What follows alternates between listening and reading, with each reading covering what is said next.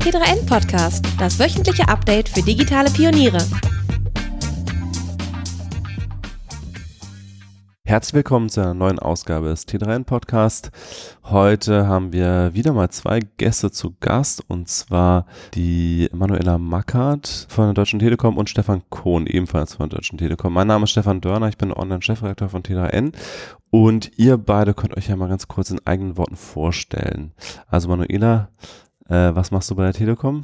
Ich bin Chief Compliance Officer. Es geht darum, dass man die Regeln im Konzern einhält. Das bedeutet aber auch, dass ich mich als Unternehmer verstehe, als Entrepreneur, als Innovateur und das Thema Integrität und Ethik ganz nach vorne treibe.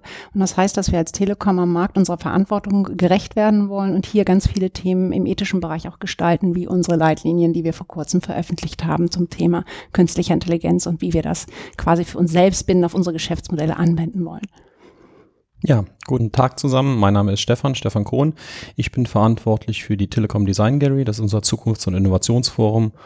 Und da ich glaube, dass künstliche Intelligenz unser Leben beeinflussen wird, ist das ein Thema, mit dem ich mich sehr stark beschäftige.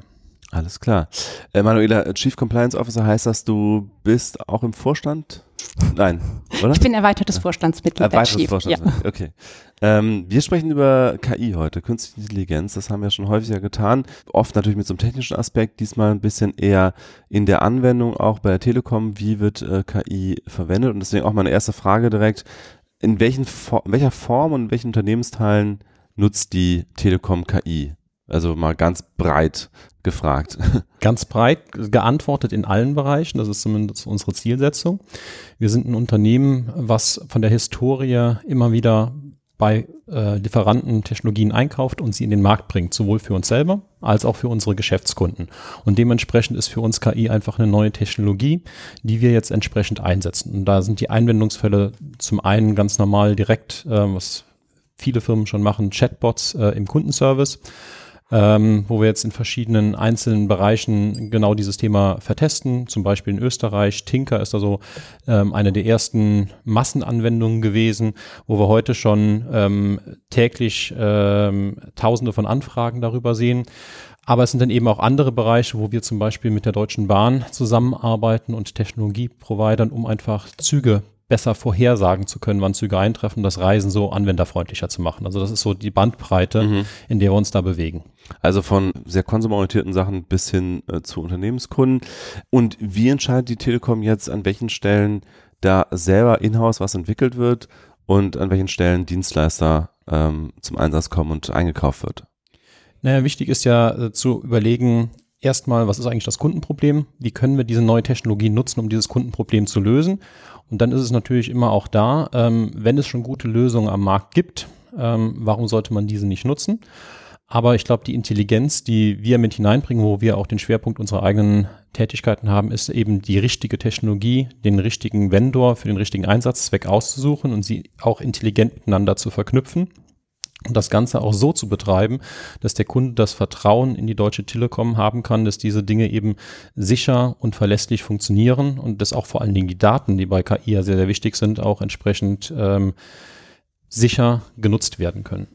Aber nehmen wir mal ein konkretes Beispiel. Es gibt den Chatbot Tinker, ähm, der Kundenfragen beantwortet oder was mhm. genau macht er, ja? Genau, das ist ein Chatbot. Ähm, wenn man auf die Webseite geht, ähm, kann ich mir da einfache Fragen beantworten lassen, die man sonst vielleicht auch im Callcenter oder ähm, im Live-Chat mit Mitarbeiter entsprechend beantworten könnte. Und da sehen wir momentan 60.000 Kunden ähm, im Monat ungefähr bei 120.000 Fragen, also zwei Fragen pro Kunde, ähm, die das jetzt schon monatlich nutzen. Und ist das jetzt eine eigene Entwicklung oder ist das äh, zugekauft? Da gibt es ja fertige Lösungen. Ich kenne irgendwie Parlament aus Berlin zum Beispiel, die sowas anbieten. Ist das zugekauft oder ist es äh, selber entwickelt? Die Kern-AI-Anwendung dahinter ist äh, zugekauft, aber ähm, das ganze Design dahinter, also das User Interaction Design, das ist von uns selbst entwickelt. Okay, und äh, willst du verraten, wo das zugekauft wurde oder ist das Geschäftsgeheimnis? Ähm, das ist zum Teil ein Geschäftsgeheimnis äh, und zum Teil ist es einfach auch so, dass wir da momentan einzelne Lösungen vertesten und wenn uns äh, ein anderes Unternehmen da besser gefällt und bessere Leistungen mhm. erbringt, dann wechseln wir einfach und deswegen sehen wir das einfach als Modul, was wir entsprechend austauschen können. Verstehe. Und wie gut ist denn jetzt ein Kundenservice heute, der äh, Machine Learning basiert ist, Chatbot, äh, Chatbot basiert ist? Also wie viel Prozent der Anfragen kann so ein Chatbot ohne menschliches Zutun äh, heute schon beantworten? Pi mal Daumen sind das ungefähr 80 Prozent. Also vier von fünf Kundenanfragen kann der autonom lösen, wo der Kunde danach sagt, mein Anliegen ist gelöst. Mhm. Jede fünfte Anfrage kommt dann Tinker an ihre Grenzen und wir leiten dann einen, einen menschlichen Kollegen weiter, der dann dem Kunden weiterhelfen kann. Und äh, kann man da eine Entwicklung vorzeichnen, dass man sagt, in 20 Jahren zum Beispiel wird kein Mensch mehr bei der Telekom Support arbeiten? Ob es kein Mensch, also ich glaube nicht, dass kein Mensch im Kundensupport arbeiten wird, weil erstens mal gibt es viele Menschen, die sagen, ich würde sogar lieber den, den Chatbot nutzen. Also unsere Kundenfeedbacks sind sehr, sehr positiv. Die Kundenzufriedenheit hat sich durch Tinker sehr, sehr positiv verbessert, interessanterweise, weil es geht schnell. Ich muss nicht warten. Er ist immer verfügbar. Er ist beliebig skalierbar. Ähm, funktioniert auch nachts um drei Uhr, ohne zu meckern und zu murren. Das ist ein großer Vorteil.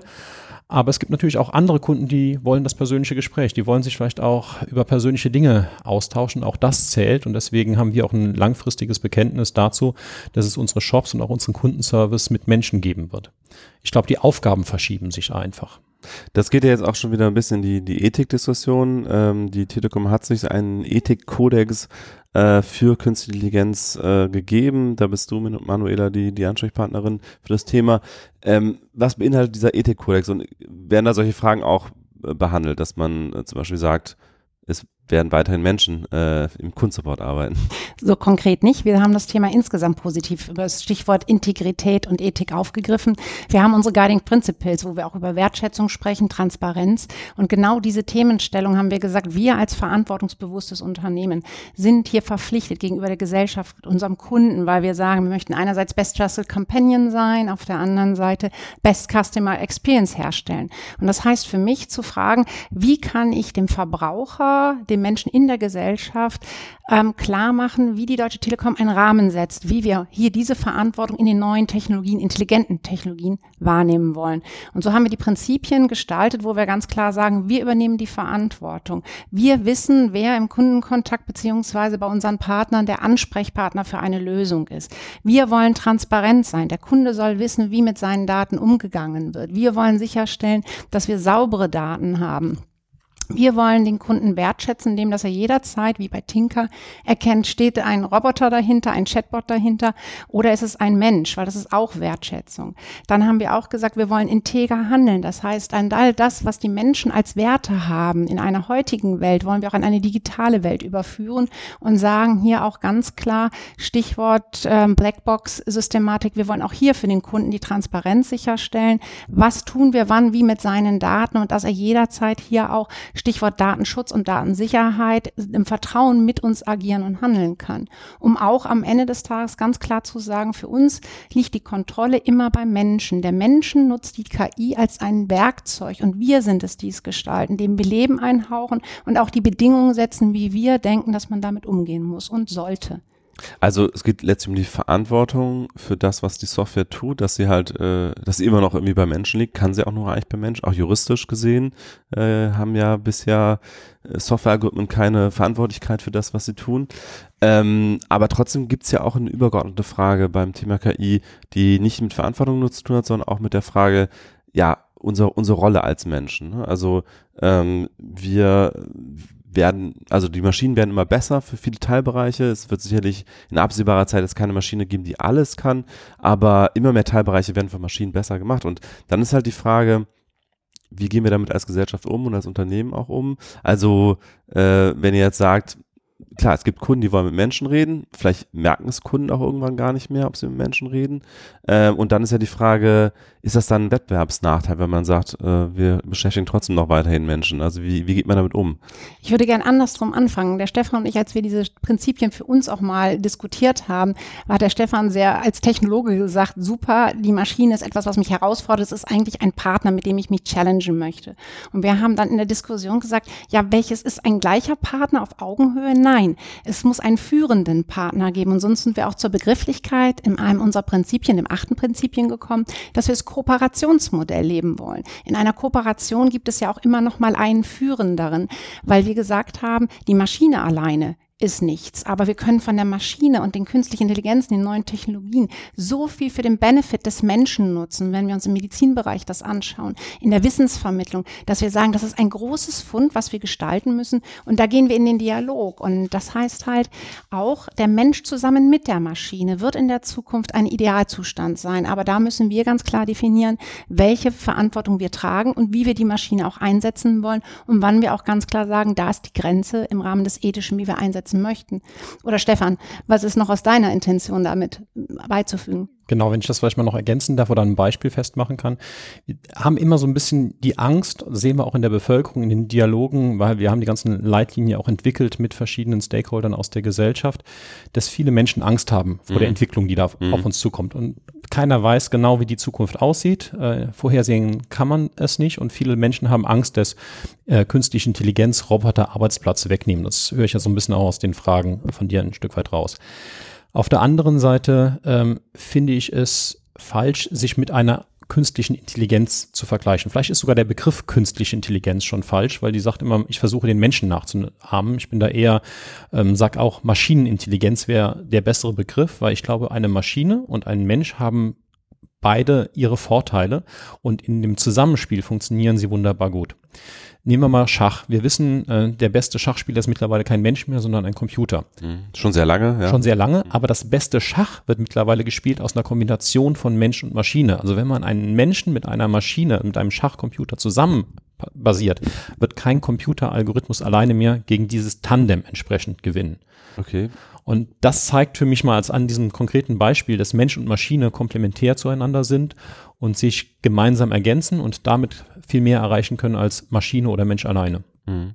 Ich habe kürzlich einen ganz interessanten Artikel gelesen von äh, Benedict Evans, der ein, ein Investor ist in den USA, Silicon Valley Investor, Tech Investor, äh, der geschrieben hat, wir machen immer den Fehler, dass bei neuen Wellen der Automatisierung wir die Technologie vermenschlichen. Und er hat dann andere Beispiele genannt aus den 30er, 40er, 50er Jahren, als dann äh, Roboter kamen und äh, wir dann irgendwie, also damals die Menschen gedacht haben, jetzt kommt der Service-Roboter, der uns die Hausarbeit komplett abnimmt und dann aussieht wie ein Mensch und dann irgendwie Teller wäscht und so weiter. Und dann am Ende kam halt die Spülmaschine und die Waschmaschine, die einfach äh, ja, dezidiert sozusagen eine Aufgabe jetzt übernommen haben und das halt viel besser machen können als Menschen, aber halt nicht dieser vermenschlichte Roboter der halt alles übernimmt. Und vielleicht ist es auch bei KI jetzt wahrscheinlich auch in den nächsten Jahren noch so, wird sehr viele sehr spezialisierte KIs geben, die letztlich äh, spezielle Aufgaben erstmal besser lösen können. Ne?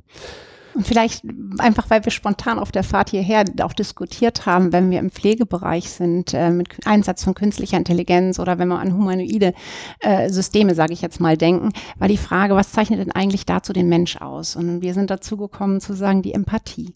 Und wir mhm. gehen ganz stark davon aus, diese Empathie und das situative Erfassen, weil das kann ich nicht in dieser Form trainieren. Und sei es auch die körperliche Berührung, so sehr sie von der künstlichen Intelligenz vom Roboter nachher ähm, nachgeahmt werden kann, das wird den Menschen immer noch auszeichnen. Und darum sind wir auch dabei zu sagen, nein, eben das Vermenschlichen das soll nicht stattfinden an der Stelle. Mhm.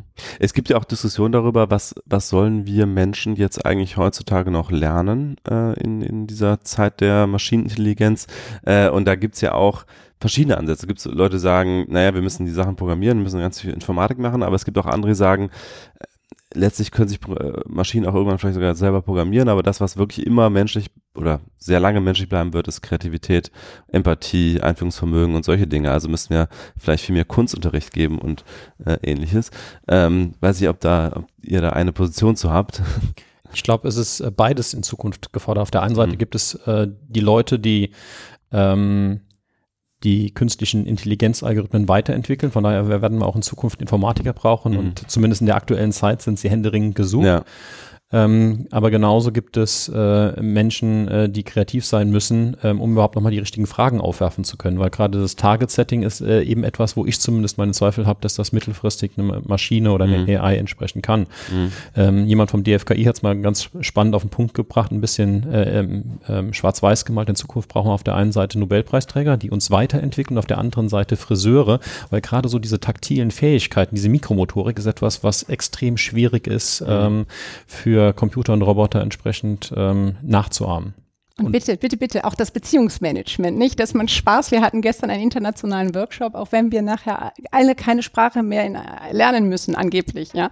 Wir haben es gestern gerade, wir hatten einen internationalen Workshop zu gerade unserem Thema, was uns so bewegt, Ethik und, und künstliche Intelligenz. Und da haben wir ganz klar auch die Zwischengespräche, die so wertvoll waren in der Sprache des anderen. Und das ist etwas, was ich mit einer Maschine nicht teilen möchte. Es darf gerne ein, ein Humanoide mal mit am Tisch sitzen, aber er soll uns dann bitte nicht in diese Gespräche reinfunken. Mhm.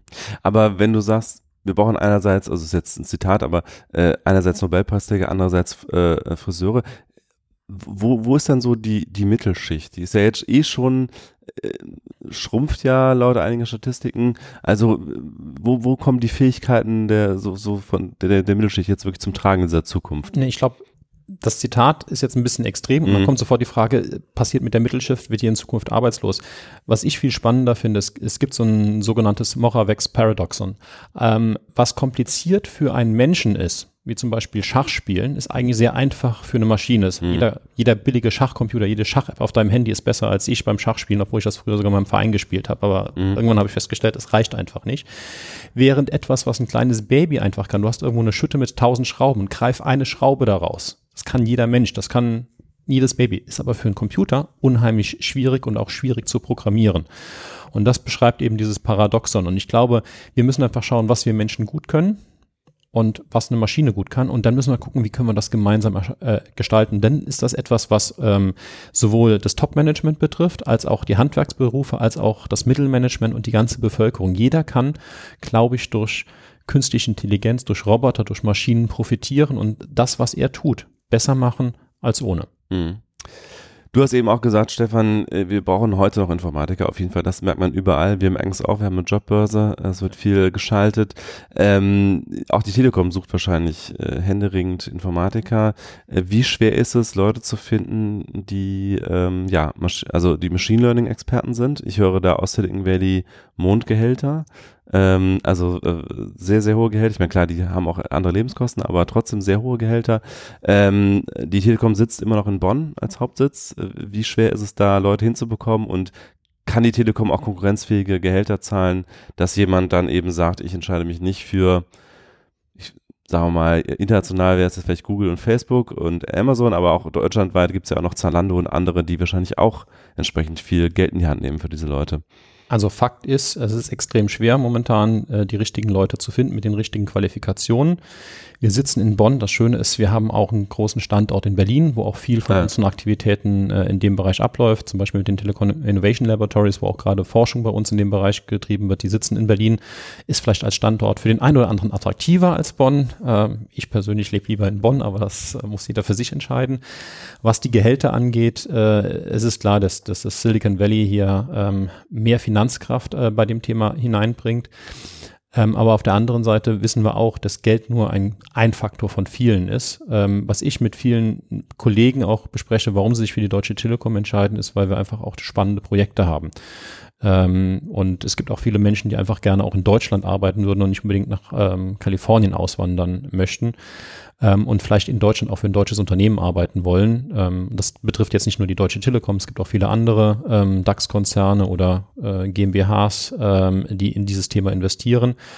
Und das Interessante ist, wenn man vor allen Dingen auch mit Hochschulen spricht, wir haben die Top-Hochschulen in dem Bereich für künstliche Intelligenz in Deutschland. Also wir müssen uns nicht verstecken. Also DFKI hat sie eben schon genannt. Das ist, glaube ich, einer der wirklich Vorzeigeinstitute hier in Deutschland zu dem Thema. Ne? Genau, da sind wir auch Gesellschafter als Deutsche Telekom, waren da schon äh, sehr lange Gesellschafter. Mittlerweile hat auch Google erkannt, wie toll das DFKI ist und hat sich auch beteiligt.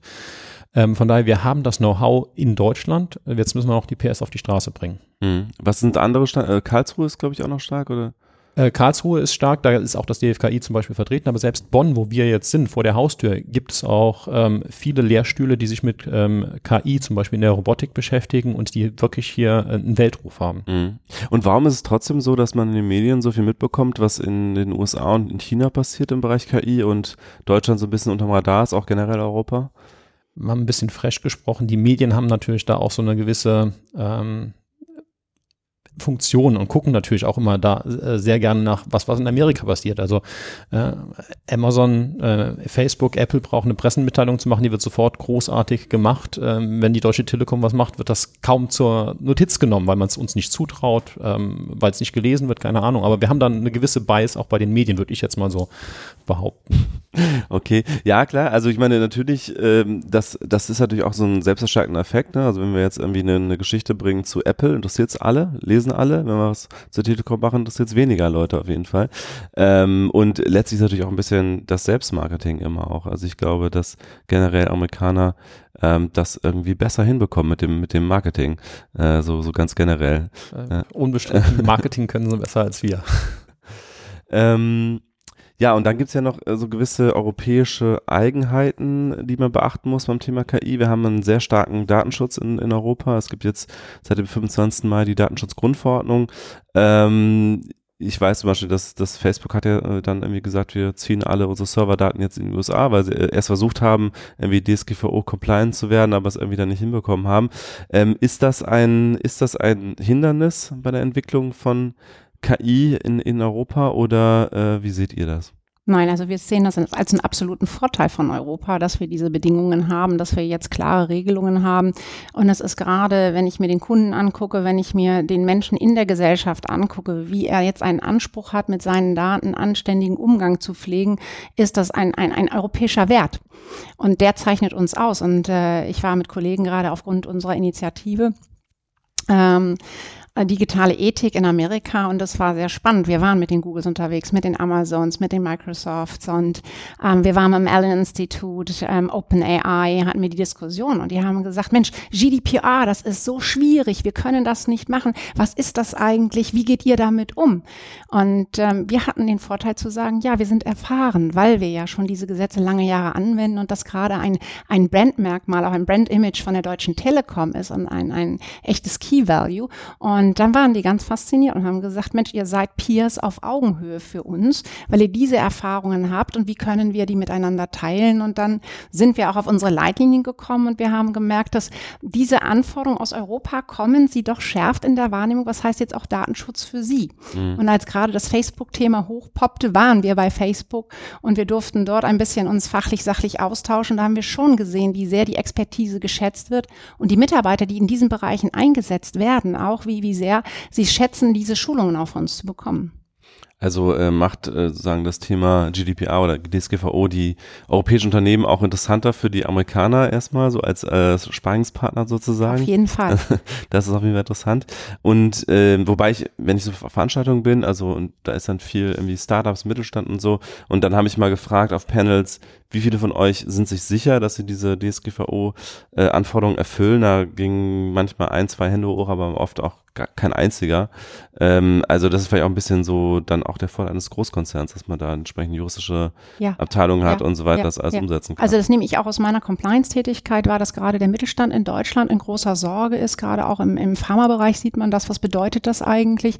Und die Sorge auch ja war, wie, welche Klagewelle kommt jetzt zu? Aber ich denke, ähm, die Europäer, die Deutschen, haben ihre Verantwortung gesehen und unterstützen jetzt in der Einführung des Themas und, und können auch einfach da dieses Pfund nochmal nehmen. Wie können wir jetzt auch, und das ist ja auch das, was wir mit unseren Leitlinien wollen, gerade Stichwort intelligente Technologien, künstliche Intelligenz, Ethik, den Bürger mitnehmen zu informieren. Was ist das überhaupt? Jeder spricht von künstlicher Intelligenz. Sind wir bei Deep Learning? Sind wir bei Machine Learning? Was bedeutet das eigentlich? Und da haben wir auch jetzt den ersten für uns intern mal Roundtable mit der Zivilbevölkerung Bevölkerung genommen, wo wir vom Studenten bis zu Herrn Bilgri bis ähm, quasi dem Professoren, der in der Spieletheorie war, querbuntes Portfolio hatten an Menschen. Mhm. Und das war so spannend, die gesagt haben, es ist so wichtig zu verstehen, was ist eigentlich künstliche Intelligenz? Was verbirgt sich und was bedeutet das für mich? Und das ist etwas, wo ich glaube, auch als europäische Unternehmen haben wir da gemerkt, dass diese Verantwortung da ist, da einfach den Bürger nochmal viel mehr mit ins Boot zu nehmen und mit anderen Sparing-Partnern auch in den Dialog zu gehen. Mhm. Ich habe äh, kürzlich mit einem Startup äh, in Berlin gesprochen, die Alexa-Skills für deutsche Unternehmen entwickeln. Ich habe leider vergessen, wie sie hießen. Aber äh, da kam auf jeden Fall schon die Klage äh, so ein bisschen durch. Also so nach dem Motto, ja, Datenschutz ist gut und wichtig, aber ähm, es hindert uns auch oft. Also hinter uns jetzt bei der Entwicklung dieser Alexa-Skills. Oft sogar noch gar nicht mal so sehr die Gesetzeslage, glaube ich, sondern eher auch, was die Unternehmen dann äh, zulassen. Auch so, mit welchen Server man sich dann verbindet und so, dass nichts an Amazon geschickt werden darf bei persönlichen Daten und so weiter. Also, aber ihr würdet sagen, die Gesetzeslage ist nicht das, was uns jetzt äh, bei der Anwendung der KI äh, wirklich behinderte. Aus meiner Perspektive nicht, sondern ich sehe es als einen absoluten Vorteil an, weil dadurch kann man in eine Best Practice kommen, dass jeder sich schert und sagt, was ist eigentlich die Anforderung in Europa? Ja, am Anfang ist es immer ein Lernen.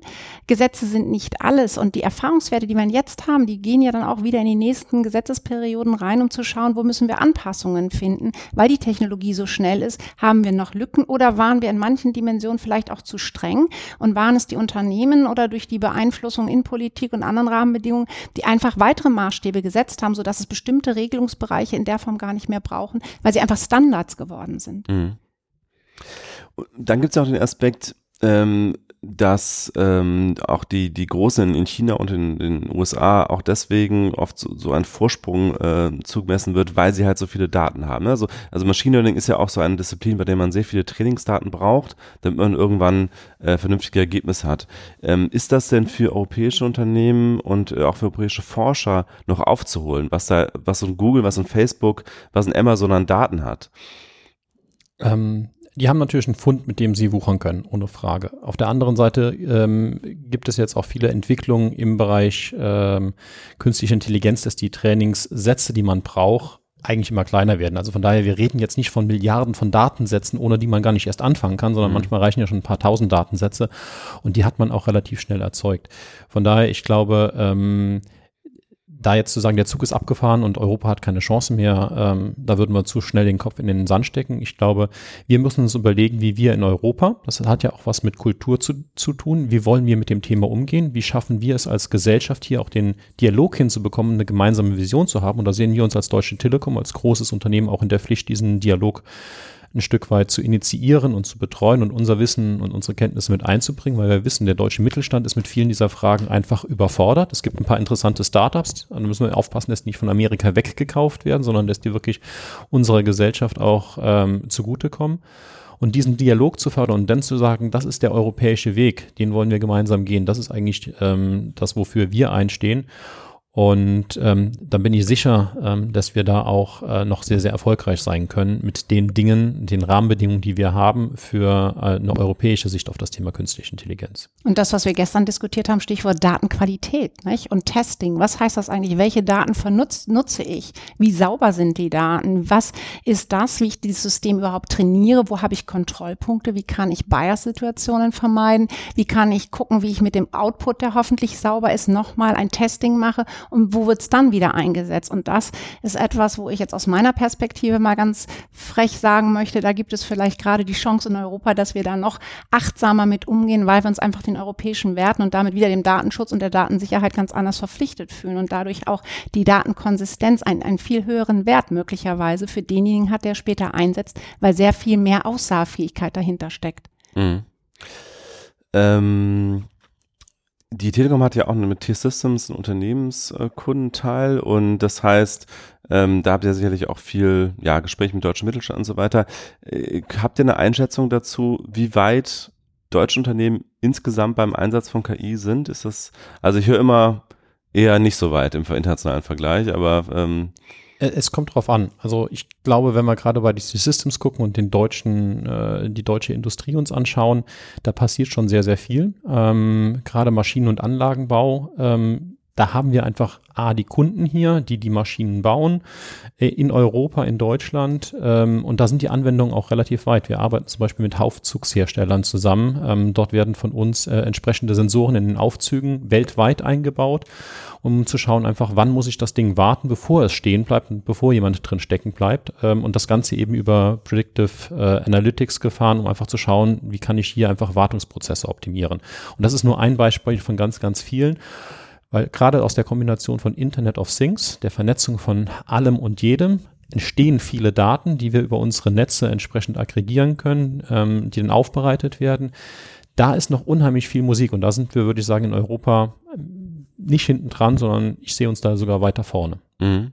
Und äh, wenn ihr jetzt einem Unternehmer einen Tipp geben solltet, der jetzt irgendwie Mittelständler ist zum Beispiel, wo fängt man an mit dem Thema KI? Also ähm, kauft man sich eine Software zu, macht man es selber, versucht man Experten zu finden, wie, wie würde man am besten vorgehen? Ich glaube, da auch da, ich würde erstmal die Technologie außen vor lassen, mhm. sondern einfach mal sagen, wo kann ich in meinem Unternehmen Wert schaffen durch künstliche Intelligenz? Ähm, wo gibt es entsprechende äh, Ansätze, meine Produkte besser zu machen, mein Kundenerlebnis besser zu machen. Das kann in vielen Unternehmen, die einfach sehr viele Kundenkontakte haben, der Chatbot sein, der einfach im Kundenservice ähm, das bestehende äh, Kundenkontaktpersonal unterstützt. Das kann aber bei anderen Unternehmen sein, die einfach Sensoren herstellen, dass es eben etwas ist, was hilft, diese Sensordaten besser zu aggregieren, auszuwerten und da einen Mehrwert zu schaffen. Hm. Und dann ist die Frage, okay, ich habe jetzt eine Idee, wer ist der beste Partner, das umzusetzen? Und da muss man einfach in den Dialog gehen, schauen, was gibt es an Unternehmen, was gibt es aber auch an Technologiepartnern. Natürlich stehen wir da auch gerne für, für Rückfragen zur Verfügung. Ich sage nicht, dass wir für alles eine Lösung haben, aber sind da relativ breit aufgestellt, weil wir das auch als Kompetenz sehen. Und irgendwann werden wir einfach, das ist so die Entwicklung, die ich jetzt einfach mal vorhersehe, AI as a Service, das wird einfach ein Service sein, den ich mir zubuchen kann. Wir sehen das jetzt schon in, in Teilbereichen. Und wichtig ist, glaube ich, selber sich eine klare Strategie zu geben, wo möchte ich AI einsetzen und welche Hebel kann ich damit in meinem Unternehmen eigentlich beeinflussen. Mhm.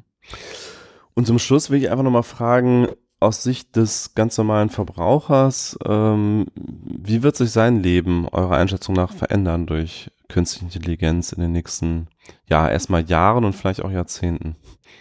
Wenn man so weit überhaupt wirklich prognostizieren kann. Das ist eine sehr kann. spannende Frage, haben wir uns letztes Jahr ähm, auch gestellt, diese Frage, was passiert da eigentlich?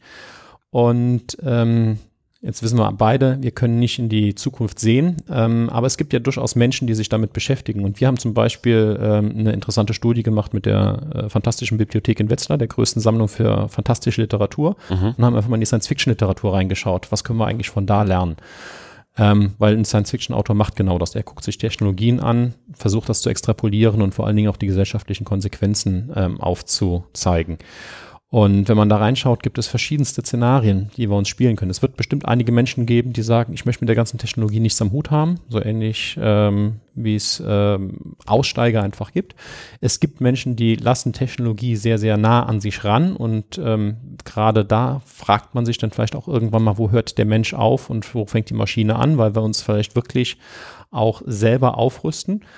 Ähm, aber wahrscheinlich ist das realistische Szenario irgendwo dazwischen. Es gibt viele, viele kleine Helferlein, die unser Leben einfacher und besser machen. Ähm, was heute die ähm, Spülmaschine ist und der Staubsaugroboter, der ja auch eine gewisse künstliche Intelligenz ist, die ja heute einfach in unser Tagesablauf integriert sind, wird es viele, viele kleine Helferlein geben, die unser Leben einfacher machen, die für uns Termine vereinbaren, die für uns den Einkauf automatisch abwickeln, ähm, die für uns das beste TV-Programm zusammenstellen und empfehlen ähm, die die Leselampe einschalten, äh, wenn sie einfach erkennen, dass ich jetzt einfach ein Le Buch lesen möchte ähm, und somit eigentlich unser Leben nicht revolutionär sich verändern wird, ähm, aber Stück für Stück einfach noch angenehmer und einfacher wird.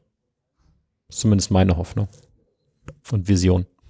Manuela, du, du auch noch eine Vision oder? vielleicht, wir haben Gott sei Dank ja bei uns in der Telekom das Telekom-Trendteam, so bin ich damals auch auf den Stefan gekommen.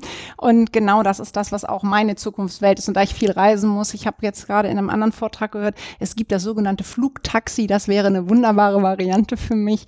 Und ähm, dass wenn ich, ich bin noch jemand, der sehr traditionell gerne mal liest, aber das Hörbuch eigentlich bevorzugt, wenn ich irgendwo diese Informationen als ein kleines Wikipedia noch mehr eingeschleust bekommen würde, meinen Wissensdurst nochmal anders äh, befähigt wissen könnte. Das würde mich sehr erfreuen. Und ich bin seit neuestem ein, ein Fan von Virtual Reality geworden. Ähm, und das meint aber nicht, dass ich mich nur noch damit aussetze. Aber mit Trainingsmethoden haben wir uns jetzt bei Dilemmata-Workshops überlegt, wie kann ich das sehr haptisch, sehr reell machen, um das dem Einzelnen mal in so eine Selbstreflexion zu bringen.